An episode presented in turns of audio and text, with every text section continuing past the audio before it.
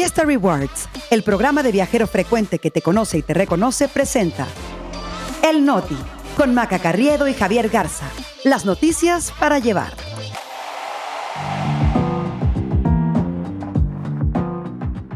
Es viernes 17 de noviembre, yo soy Javier Garza. Yo soy Maca Carriedo, este es el Noti. Y nosotros aquí estamos. Ya hay fecha para los tres debates presidenciales. Ni su inventor sabe qué onda con la vacuna patria.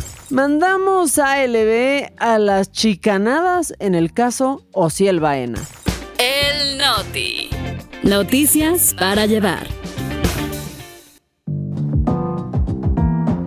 Maca Carriedo, es viernes, llegamos al fin de semana, pero antes de ponernos en modo puente o en modo buen fin, hay que recordarles que dejen sus cinco estrellas aquí en el Noti y que nos sigan en todas las plataformas. Por favor, que sea nuestro regalo de viernes. Y ahora le vamos a entrar de lleno a la información porque el Instituto Nacional Electoral ya afinó todos los detalles para los tres debates presidenciales que habrá en 2024 y donde de verdad esperamos que Xochitl Gálvez y Claudia Sheinbaum pues saquen sus mejores armas de oratoria, que demuestren que puede haber un debate, que saquen sus mejores propuestas y que den una discusión de altura porque están haciendo y estarían haciendo algo histórico. El que todavía no sabemos si va a estar ahí es Samuel García porque aún no ha sido designado precandidato de Movimiento Ciudadano que verdaderamente se está tomando su tiempo. Javi, ya aparece el frente. Y aunque terminen por incluirlo, si es que logra el registro, pues eh, yo creo que sí quedaría ahí como un mal tercio, ¿no? Entre dos mujeres que, como tú dices, estarán haciendo historia como punteras en una elección presidencial.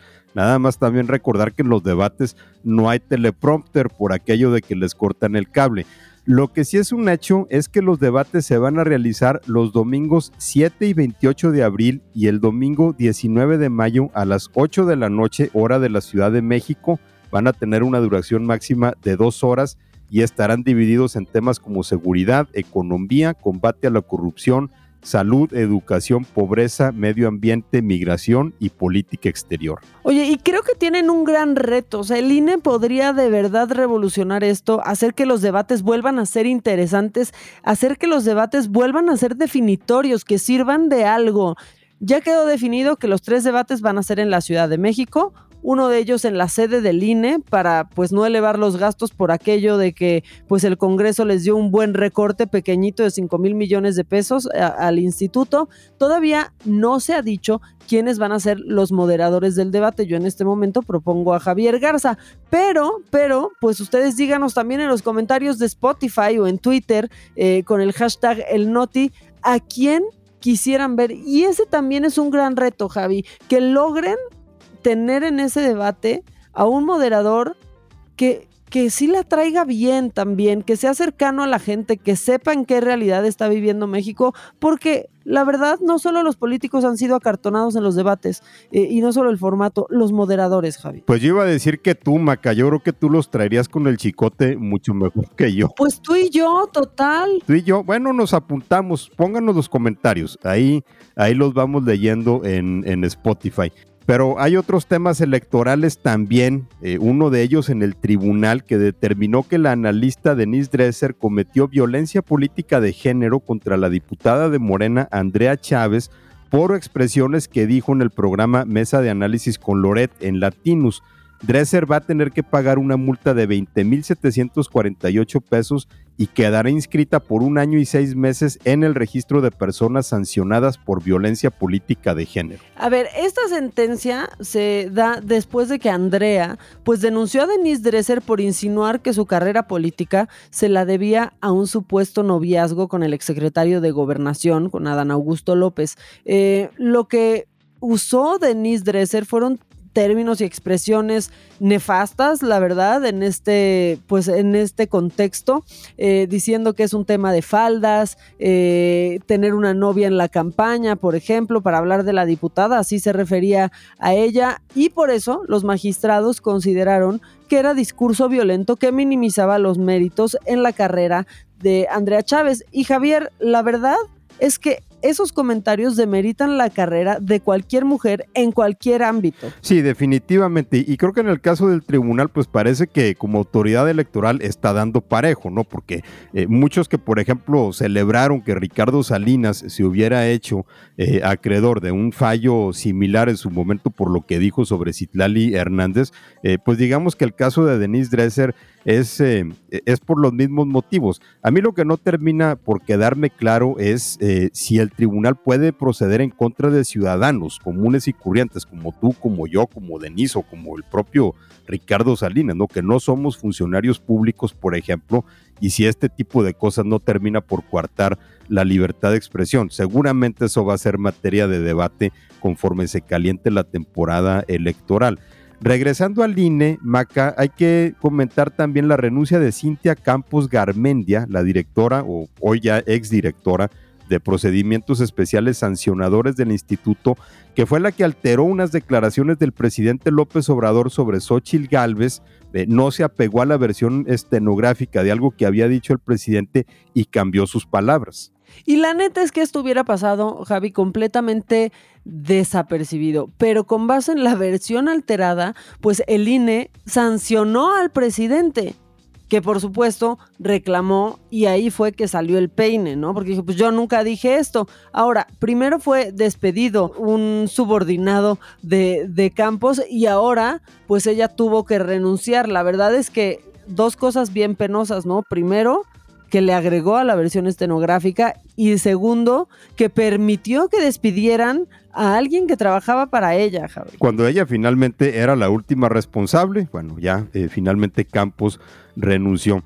Eh, ahora de los temas electorales, Maca, nos pasamos a uno que no comentábamos desde hace rato y que pues refleja de buena cuenta lo que tú siempre has dicho que en este caso pues la patria no es primero, por lo menos en el caso de la vacuna, porque contrario a lo que dijo el presidente López Obrador en octubre pasado, la vacuna patria contra COVID-19 no va a estar lista en noviembre, de hecho es un verdadero fantasma y ni siquiera el encargado de desarrollarla sabe en qué estado se encuentra. Javi, de acuerdo con una investigación del Universal, el Consejo Nacional de Humanidades, Ciencias y Tecnología, o sea, la institución encargada de hacer la chamba de sacar la vacuna patria, pues simplemente no tiene los registros sobre la producción ni los informes técnicos de la vacuna mexicana. O sea, ahora sí sería el colmo. Yo creo que hay más información de la vacuna cubana de la patria, Javi. Y esto resulta por lo menos desconcertante, Maca. Según una solicitud de información, el CONACIT no tiene datos sobre la producción de 4 millones de dosis que según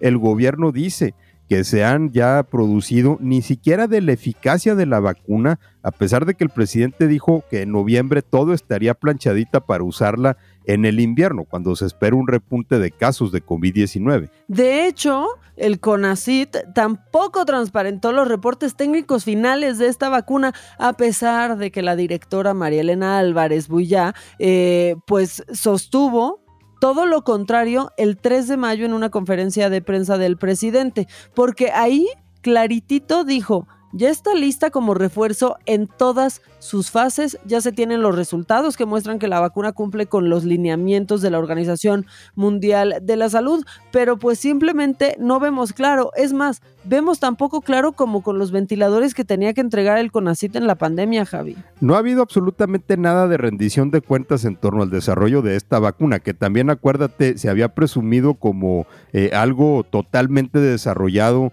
por científicos mexicanos cuando en realidad el CONACYT tomó el modelo de una vacuna que se había desarrollado en Estados Unidos y a partir de ahí eh, continuó con, con, las fases de prueba. Eh, la realidad a estas alturas es que uno podría regresar con su ex más tóxico o tóxica eh, antes de que la vacuna patria vea la luz del día. Ahora, mientras no está la vacuna patria, pues tenemos la Sputnik, porque la vacuna rusa está llegando a México el jueves. Llegó al país un embarque con 600 mil dosis de esta vacuna contra COVID-19 que se van a poner para refuerzos en la campaña de vacunación para personas mayores de 60 años, para mujeres embarazadas, eh, para personal de salud eh, que estarán recibiendo los refuerzos, pero con esta vacuna que también hay que decirlo, Maca, eh, está hecha para una cepa del virus que ya ni siquiera está circulando. Es justo lo que te iba a decir. Si ustedes le preguntan a cualquiera de sus doctores, les va a decir que ya para qué. O sea, es como si tuvieran una computadora nueva y le pusieran Windows 94, Javier. Es justo eso, eh, Maca. Lo que pasa es que, pues en este caso, en realidad nada más te dan el pinchazo de Okis. Bueno, y el domingo va a haber una elección histórica en Argentina. Ese país va a definir si sigue por la senda institucional de política tradicional con Sergio Massa en medio de la peor crisis económica de su era moderna o si se avientan, ¿no? Y le entregan el control del país a un político de ultraderecha como Javier Milei, que en las últimas horas desató ese peligrosísimo fantasma del fraude electoral, muy Donald Trump de su parte, muy AMLO de su parte. Sí, de hecho está sacando un eh, capítulo de los libretos de Trump en 2020 o de López Obrador en 2006 a través de su hermana Karina Milei, apoderada de su partido La Libertad Avanza, denunció ante la justicia que en la primera vuelta de las elecciones, la Gendarmería Argentina, que es la policía militar a cargo de custodiar urnas y boletas, habría orquestado un fraude colosal para beneficiar a Sergio Massa, el candidato del oficialismo. Seguramente en redes sociales, pues ahí se toparon con videos del debate presidencial entre Massa y Milei. Todo lo que hace Milei parece un sketch, eh, donde pues la verdad es que Milei se veía completamente confundido, muy agresivo, eh, también pues de pronto pasaba la palabra porque ya se quedaba sin nada más que, decir. También hay clips de una entrevista de Miley donde pues perdía totalmente los estribos, se veía como desenchufado de la realidad, pedía que se callaran las voces este, que se escuchaban cuando pues... Eh, la producción dijo que no había absolutamente nadie. Este, bueno, con todo eso, con todo eso, no lo han podido tumbar, Javi. De hecho, también ha sido criticado porque en varias ocasiones le han preguntado a Milei cuál es el principal problema que enfrenta Argentina y él con todo ellas y que es economista ni siquiera ha podido articular que eh, lo es la inflación y que la mayoría de los argentinos así lo dicen, ¿no? Cansados de que los precios se les dupliquen cada tres meses. Por todo esto, de todas formas, Milei hasta recibió una manifestación de apoyo de varios expresidentes latinoamericanos, entre ellos Felipe Calderón y Vicente Fox, no sé por qué eso ya nos sorprende. También el escritor peruano Mario Vargas Llosa y otros que dicen que con él Argentina seguiría el camino de la libertad aunque su agenda propone recortes drásticos al Estado que podrían dejar sin pensiones a trabajadores o a personas sin acceso a educación o salud. Total que la tensión en Argentina está a mil, eso se ve también en los mercados, en los pobres mercados, los bancos se están abasteciendo de activos líquidos. ¿Qué quiero decir con eso? Aquellos que pueden pues convertirse rápidamente en dinero en efectivo porque pues hay muchísima falta de confianza en que el sistema financiero pueda aguantar el shock de la elección de un personaje como Milei que, por ejemplo, propone desaparecer el Banco Central, por mencionar una propuestita de campaña, Javi. Y que es justamente las críticas que se le hacen por lo radical que se está poniendo.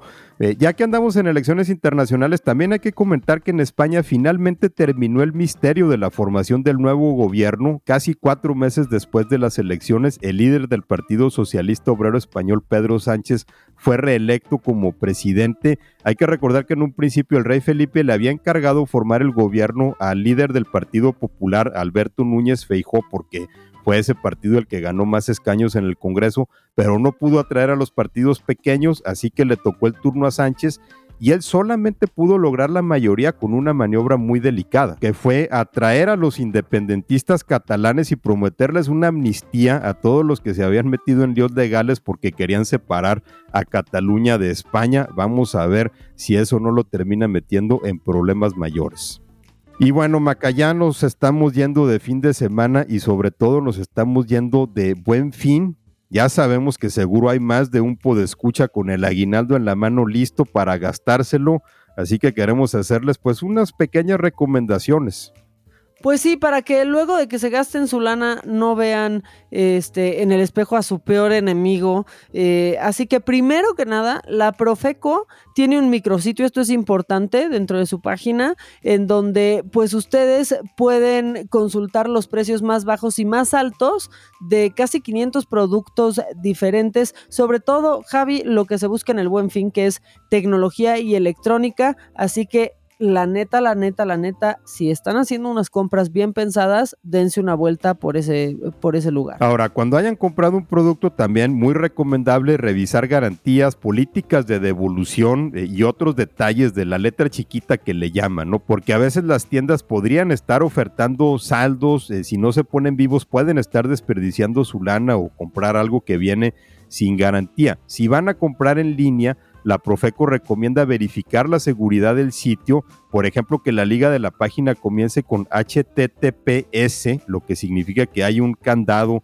y un certificado vigente de seguridad. También conservar comprobantes para aclaraciones futuras. Ahora, y yo sí quiero hacerles una petición de manera encarecida. Si ven una tele de 55 pulgadas en 10 pesos o que tiene mal puesto el punto decimal, no sean y perdón que lo diga así, pero no sean pinches gandallas, porque cada edición del Buen Fin, Javier, vemos gente peleándose por productos mal etiquetados, aprovechándose de la situación y pues ya también queremos un mejor país y no queremos ese México en, en, donde el que no tranza no avanza, la neta. Y que en ocasiones también son los pobres encargados de la tienda los que terminan pagando el plato simplemente por haber puesto el punto decimal en el lugar equivocado.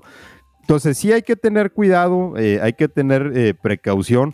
Eh, por ejemplo, checar bien las ofertas, que a veces nada más se ofrecen meses sin intereses, pero resulta que está igual de caro que en todos lados o en cualquier momento del año. pero bueno, es un momento importante también para dejar una derrama económica. Eh, este programa de ofertas y facilidades de pago, por ejemplo, el año pasado tuvo ventas por 134.400 millones de pesos. Este año podrían estar arriba de los 141 mil millones de pesos, que también es una inyección de dinero que a la economía no le vendría mal. Y ya siendo viernes, Maca, encarrerados al fin de semana, pues vamos sacando la basura. ¡Basura! A la basura. Pues sí, esta vez le va a tocar, Javi, a las autoridades de Aguascalientes que hicieron todo lo que no se debe hacer para tratar un caso como el de Ociel Baena y su pareja, a quien también debemos mencionar eh, que era Dorian Nieves. Este caso eh, creo que fue el que realmente marcó la agenda de noticias de la semana, sobre todo pues por la prominencia de Ociel Baena, magistrade del Tribunal Electoral de Aguascalientes y una, una persona que abrió brecha en la comunidad de diversidad sexual. Pero en el caso de la muerte de, ambos, eh, las anomalías y los errores en la actuación de las autoridades pues exhibieron una nula sensibilidad con las víctimas, con los familiares también, una falta de profesionalismo, haber tardado, por ejemplo, 10 horas para recoger el cuerpo, tener una hipótesis de un asesinato por motivos personales eh, en cuestión de horas sin tomar en cuenta, por ejemplo, las amenazas que había recibido Ociel, el haber impedido a la familia el, reconocimiento del cuerpo y no dejarles ver la carpeta de investigación, nada más por hablar de la actuación de la fiscalía. Y hay otro tema que, bueno, otra situación dentro de esto que merece mandar a LB, eh, pues a muchas personas involucradas en la investigación, y es esta circulación otra vez, Javier, con un caso terrible, la circulación de las fotografías terribles que solamente se pueden filtrar por medio de funcionarios que estuvieron en la escena del crimen. Esto es solo una pequeña parte de todo, de absolutamente todo lo que se hizo mal en el caso de Ociel Baena. Nadie ha respondido por eso y solo se pasan la bolita. Y más allá de las autoridades, eh, creo que también, Maca, eh, muchos comunicadores y políticos pues que eh, demostraron también falta de sensibilidad o de conocimiento sobre temas de diversidad sexual, personas que se pusieron furiosas por el uso de la E en los pronombres de Ociel y de Dorian, eh, por ejemplo. Eh, yo no había escuchado el término NB fóbicas, o sea, para definir una fobia a las personas no binarias, pero sí, creo que este caso también exhibió mucha falta de educación sobre el tema. Pues sí, ¿no? Legisladoras como Lili Telles, eh, que, no sorprende, pero siempre se supera, Javi. Teresa Castel, diputada, diputada del PAN, que tienen que representar absolutamente a todos. En el caso de Teresa Castel, en donde ni siquiera fue votada por ser diputada plurinominal y tiene que ser representante de absolutamente toda la, la población, este, Javi creo que salieron, como lo dije en el episodio de ayer, o no sé en cuál lo dije ya, los verdaderos colores, eh, medios que tienen la imperiosa necesidad de demostrar que Ociel y Dorian iban lejanos, que no se hablaban en el aeropuerto, eh, medios que están negando que haya un discurso de odio en nuestro país. Creo que, que sale mucho este quisiera recomendarles que escucharan las palabras que dijo Adela Micha en su programa en, Me lo dijo Adela, en donde dice, pues Ociel no merece un minuto de silencio, sino toda una vida de lucha. Y creo, creo que sí, creo que la huella que ha dejado y el parteaguas que tiene que ser este caso, apenas lo estamos conociendo. Y bueno, y esperando que se esclarezca eh, el caso, eh, pudo haber sido un tema personal, pudo haber sido eh, otra cosa. Lo que sí es que la fiscalía ahorita ya no tiene credibilidad eh, para sostener una versión, pero esperamos que se esclarezca, que se haga justicia y que Ociel y Dorian pues finalmente puedan descansar en paz. Y ya con eso nos vamos, Maca. Con eso nos despedimos, deseándoles que tengan un buen fin. Mira, ahora sí queda más que nunca, Javi. Que tengan un, un, buen fin, sean responsables con sus finanzas y con sus gastos. Pero pues ya, la neta, si quieren entrarle a comprarse su Nintendo Switch, pues lleguenle, ya luego veremos, Javi. Dios proveerá. Nosotros nos escuchamos el lunes, Mac, y vamos a ver cómo nos fue. Mientras tanto, a mí me encuentran en Twitter y en Instagram en arroba Jagarza Ramos. A mí en arroba maca-online. Y recuerden, díganos quién quieren que modere los debates, aparte de Javier y yo que vamos en fórmula. Que tengan un gran fin de semana. Nos escuchamos, pues nos escuchamos el lunes.